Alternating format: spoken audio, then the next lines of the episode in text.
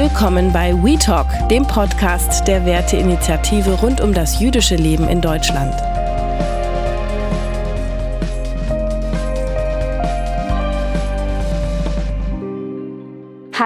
Herzlich willkommen zu WeTalk, dem Gesprächsformat der Werteinitiative rund ums Thema jüdisches Leben in Deutschland. Mein Name ist Maja Vattermann und ich freue mich, Sie heute durch den WeTalk zu führen. Das Thema des heutigen WeTalks ist der Antisemitismus auf der Documenta 15 in Kassel. Die Documenta ist eine der bedeutendsten Kunstausstellungen weltweit. Bereits im Vorfeld haben unter anderem jüdische Organisationen vor Antisemitismus auf der Documenta 15 gewarnt gewarnt. Auf der Dokumenta kam es dennoch zu antisemitischen Entgleisungen. Heute bei mir im Studio zu Gast Herr Volker Beck zum einen und zum anderen Frau Ilana Katz, die aus Kassel zugeschaltet ist. Ich freue mich, beide heute im Gespräch zu haben. Und Frau Katz, Herr Beck, ich würde gerne erstmal von Ihnen einen Überblick bekommen über die Lage der letzten Tage, die Entwicklung auch vorweg. Vielleicht starten wir mit Ihnen, Herr Beck. Ja, guten Tag.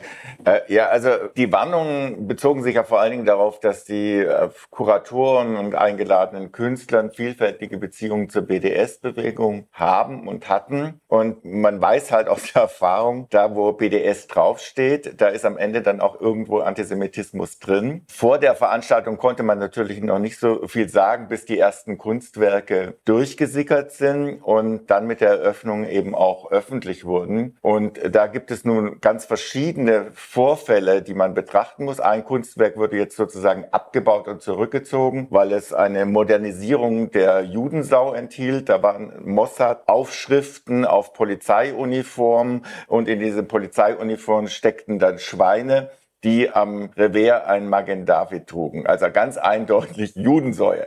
Und ähm, das ist nun alt, ganz altes mild, mittelalterliches Schmähmotiv gegen Jüdinnen und Juden. Und wir hatten ja in der letzten Woche noch das Urteil des Bundesgerichtshofs zur Wittenberger Judensau wo ähm, das Bundesgerichtshof gesagt hat, so etwas ist eine Rechtsverletzung, wenn man sich davon nicht ausdrücklich distanziert und das eben als das darstellt, was es eigentlich ist, nämlich eine Verunglimpfung von Juden und insofern ein Ausdruck der Schande. Und ähm, das Bild wurde zurückgezogen und die, die Kuratoren sagten aber, das würde in unserem Kontext hier in Europa oder in Deutschland wahrscheinlich wegen unserem geschichtspolitischen Handicap irgendwie anders verstanden als in Indonesien, wo die Künstler herkommen. Das ist eine ziemliche Frage Frechheit, weil die Judensau, die Schmähung von Jüdinnen und Juden äh, als Säue ist nun überall eine Abwertung von Juden und deshalb im Endergebnis antisemitisch.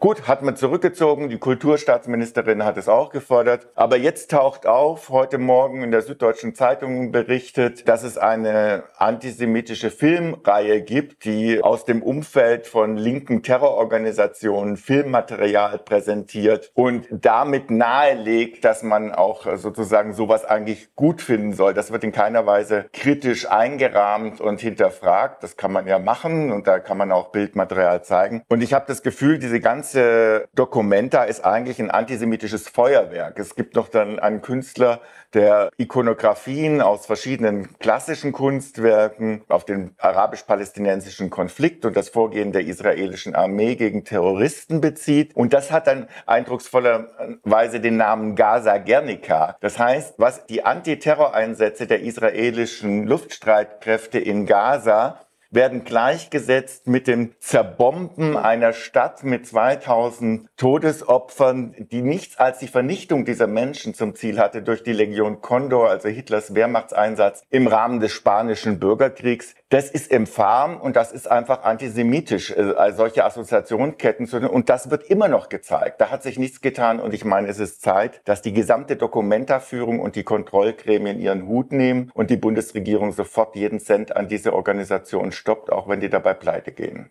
Frau Katz, Sie sind äh, Vorstandsvorsitzende der jüdischen Gemeinde in Kassel und Sie stehen im Kontakt mit dem Bürgermeister und der Geschäftsführerin der Dokumenta Sabine Schormann. Können Sie kurz berichten, wie konnte es dazu kommen, dass überhaupt diese Werke gezeigt werden durften und gezeigt werden wollten und wie die Reaktion jetzt in diesen Kreisen ist? Danke mich, dass Herr Beck hat das so gut beschrieben, die Situation, welche heute auf Dokumente ist. Das ist wirklich traurig, weil ich mag Dokumente und ich glaube für äh, alle Menschen, welche leben und wohnen in Kassel und kunstinteressierende Dokumente ist ein wichtiges Ereignis. Dazu möchte ich gerne sagen, es ist wichtig, nun nicht alle Künstler über einen Kamm zu scheren, sondern dass es auch viele spannende Künstlergruppen gibt, äh, die großartige Arbeit machen. Und nun unter der, äh, den Künstlern mit antisemitischen Weltbildern leiden müssen. Und das ist die Situation, weil, äh, über welche haben wir gestern spontan äh, mit äh, äh, Oberbürgermeister Stadt Kassel, äh, Herrn Geselle und Frau Schormann gesprochen. Wir haben eine Erklärung bekommen, dass äh, durch das Konzept dieser Dokumente gibt es praktisch keinen festen Entscheidungsträger. Dadurch haben die Kuratoren die Kontrolle über, über Entscheidungswege verloren und alle Absprachen über, über Antisemitismus, die, die Information war weitergegeben von Staat zu Kuratoren und Künstlern und dann diese Absprachen zwischen den Künstlern und dem Staat haben nicht gehalten. Das ist Erklärung von Dokumenten ist, dass das ist einfach weggerutscht. Das ist natürlich eine, also sozusagen ein Versagen mit, mit Ansage. Ich lade einerseits Leute an mit, mit einer Nähe zur BDS-Bewegung und ich gebe dann alle Kontrolle weg. Also da muss ich sagen, das war sozusagen wirklich von Anfang an darauf angelegt, dass so etwas passiert. Und wer eben das nicht vorausschaut, der ist eigentlich der Aufgabe der Steuerung einer solchen wichtigen kulturpolitischen Großveranstaltung nicht gewachsen. Es gab sicherlich auch immer wieder schlichtweg das Motiv, äh, die Kritik abzuwehren, weil man sie einerseits nicht wahrhaben wollten und von anderer Seite ein enorme, enormes Interesse der Stadt Kassel gibt, die Dokumente möglichst reibungslos stattfinden zu lassen. Es wurden keine israelischen Künstler ausgestellt. Was äh, sagen Sie dazu, Herr Beck? Ich würde sagen, selbst wenn die Ausstellungsmacher so schlau gewesen wären, jetzt diese offensichtlich antisemitischen Kunstwerke auszusortieren, dann wäre die Ausstellung insgesamt immer noch kontaminiert, nämlich durch diesen faktischen Ausschluss israelischer Künstler. Nun wäre es grundsätzlich kein Problem, wenn bei einer internationalen Ausstellung, wo trotzdem nicht alle Länder berücksichtigt werden, ausnahmsweise auch mal Israel nicht berücksichtigt würde. Aber wenn die Leute aus der BDS-Ecke kommen, weiß man eben, das ist kein Zufall und das liegt nicht daran, dass zufällig kein israelischer Künstler etwas geboten hätte, was zur Themenstellung passt, sondern dass es einfach schlichtweg daran liegt, dass man Künstlerinnen und Künstler aus dem jüdischen und demokratischen Staat als BDSler boykottiert. Und da finde ich eigentlich, sowas kann in Deutschland nicht stattfinden. Eine Veranstaltung, wo drauf steht, jüdische Israelis oder Israelis, weil es der jüdische Staat ist, müssen hier einfach draußen bleiben. Das ist, das erweckt wirklich düsterste Erinnerungen und das ist halt bei BDS immer so. Bei BDS landet man am Ende immer bei den Judenboykotten der 30er Jahre durch die Nazis. Es ist eine Wiederaufführung des gleichen Ausschlusses. Würden Sie sagen, die Politik hat an der Stelle im Vorfeld schon versagt? Weil es gab ja auch Äußerungen von dem stellvertretenden äh, FDP-Bundesfraktionsvorsitzenden Alexander Lambsdorff, der auch meinte, deutsche Politikerinnen sollten postkoloniale Diskurse zulassen und Partner aus Ländern auch auf die deutsche Verantwortung hinweisen. Und trotzdem ist also das ich, jetzt... Ich finde, es, man kann auch nicht sagen, dass, dass die, die Lehre aus der Shoah ist eine Lehre, die nur Deutsche ziehen müssen. Eine Lehre aus der Shoah ist eine Lehre für die gesamte Menschheit. Und es gab ja neben dem, dass das Deutsche zu verantworten haben, auch nicht-deutsche Mittäter und Helfershelfer. Also man kann nicht sagen, andere müssen sich damit nicht beschäftigen. Ich will die deutsche Schuld in keiner Weise kleiner machen, aber die Verantwortung dafür, dass so etwas nie wieder passiert und dass die sozusagen Vogelfreimachung von Jüdinnen und Juden weder kulturell noch politisch unwidersprochen bleiben darf. Und ich finde, da muss sich jeder Humanist melden. Und ich finde mittlerweile in der Debatte auch fast so ein rassistisches Argument gegenüber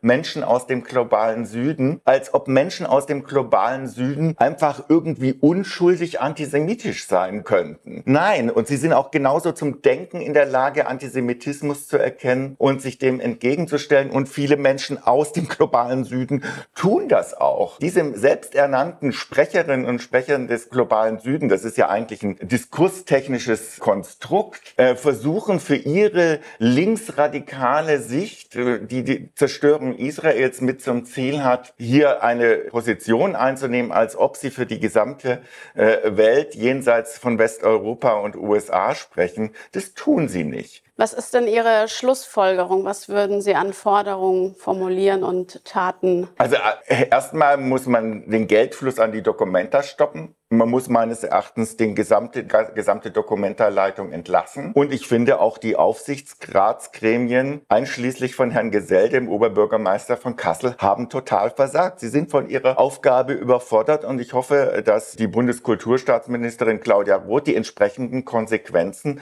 auch in diesen Organisationen durchzieht. Und wenn die Organisationen dem eben nicht folgen, dann muss man halt sagen, gut, dann gibt der Bund auch kein Geld mehr. Frau Katz, Sie als Sprecherin einer jüdischen jüdischen Einrichtungen. Haben Sie das Gefühl, dass jüdische Stimmen genug im Vorfeld und zurzeit angehört werden oder macht man sie eigentlich stumm? Ich kann sagen, wir sind involviert in diese Thema schon seit Januar.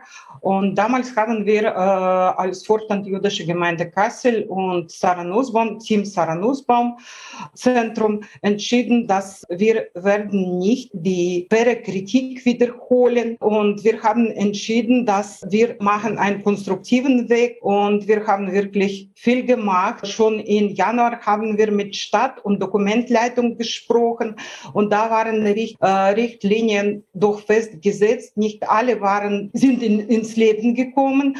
Zum Beispiel, äh, wir haben äh, eine Referentenliste vorbereitet für äh, Veranstaltungsreihe Dokumente und niemand von unseren Referenten war eingeladen, obwohl diese Veranstaltungsreihe von Dokumente war abgesagt, weil wirklich hat keinen Sinn gehabt, in YouTube was zu machen. Dann äh, haben wir unsere Recherche gemacht und über alle Künstler, welche haben BDS Petition unterschrieben und wir haben uns Recherche gemacht über Kunstarbeiten, über soziale Medien und die ganze diese Information haben wir auch zur Dokumentenleitung weitergeleitet. Die haben das alles von uns gekriegt. Äh, noch dazu haben wir entschieden, dass wir möchten gerne unsere Veranstaltungsreihe machen. Welche haben sie genannt? Serious Talk, weil äh, Dokumente hat äh, ihre Veranstaltungsreihe genannt We Need to Talk.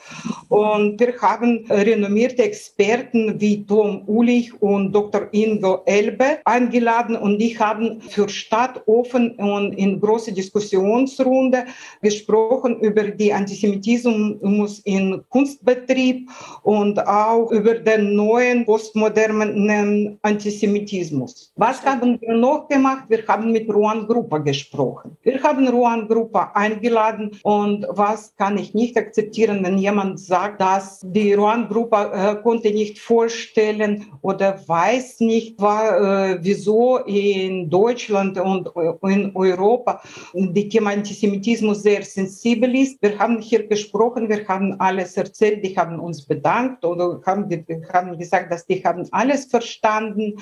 Leider danach kam das, was wir jetzt alle sehen. Und ich möchte nur aufmerksam, äh, ein bisschen Aufmerksamkeit lassen. Die alle Kritiken, die, die, die, gehen weg und wir bleiben in Kassel. Wir bleiben in Kassel, das ist unsere Stadt und wir stehen zu unserer Stadt, obwohl wir äh, geben keine Möglichkeiten, uns als jüdische Gemeinde beleidigt zu fühlen. Und wir stehen auch für unsere Mitglieder und wir bleiben so. Wir werden weiter Dokumente kritisch recherchen.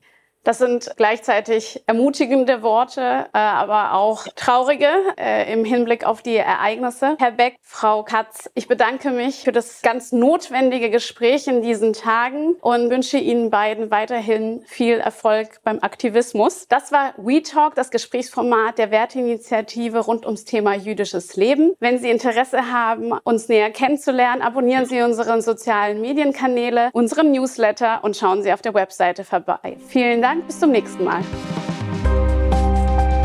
Das war WeTalk, der Podcast der Werteinitiative rund um das jüdische Leben in Deutschland.